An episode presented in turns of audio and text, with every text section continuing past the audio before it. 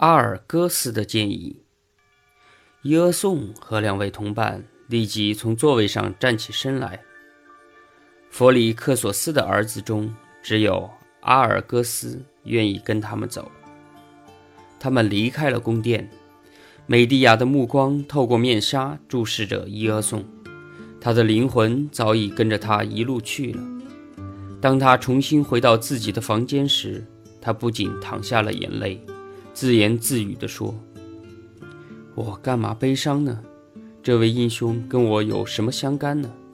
无论他是最显赫的英雄，还是最糟糕的胆小鬼，甚至他命该死去，这都是他的事情。可是……”唉，但愿他能逃脱厄运，仁慈的女神赫卡特保佑他平安回家吧。如果他注定要被神牛制服的话，那么也该让他预先知道。至少，我为他可怕的命运感到担心。梅迪亚正感到烦恼的时候，阿尔戈的英雄们正走向回船的路上。阿尔戈斯对伊俄宋说。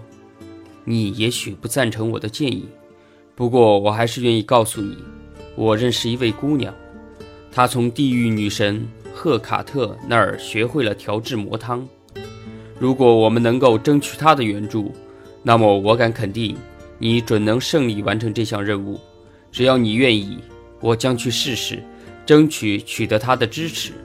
如果你愿意去的话，我的朋友，伊俄松说，我不会阻止你。可是我们得依靠一个女人才能回去，那听起来多不好啊！说话间，他们已经来到了船上。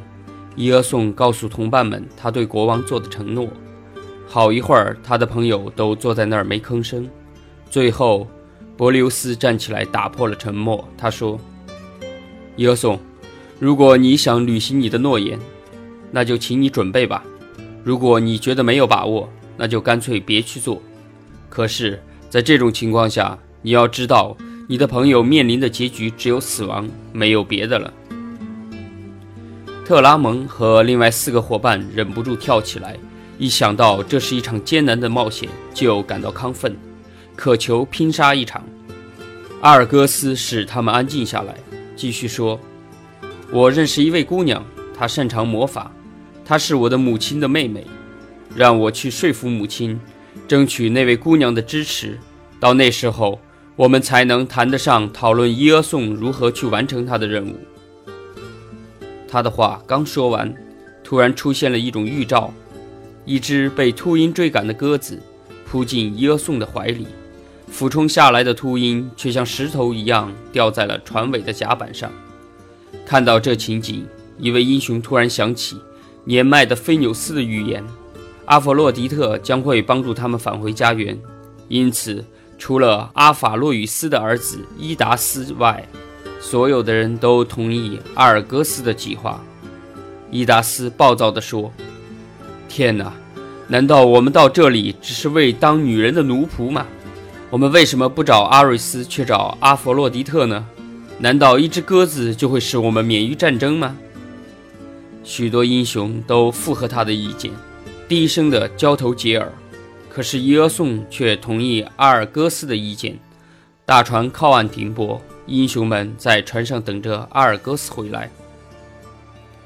阿尔戈斯找到母亲，请他说服他妹妹美迪亚帮助希腊英雄。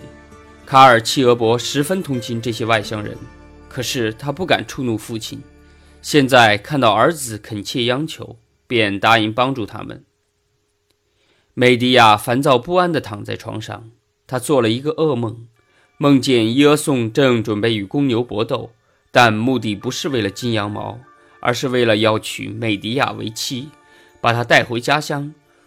但跟公牛展开生死搏斗的是他自己，他战胜了公牛，不料他的父亲却失信了，拒绝履行事先对伊俄宋的诺言，因为应当由伊俄宋而不是由他制服神牛。为此，他父亲和这位外乡人发生了激烈的争执，双方都推他当公断人，他却袒护外乡人。他的父母痛哭流泪，突然间大叫起来，美迪亚也就从梦中惊醒了。醒来后，他急着想去找他的姐姐。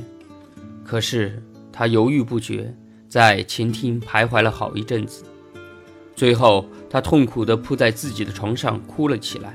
他的贴身女仆看到他在流泪，十分同情，急忙跑去告诉卡尔契俄伯。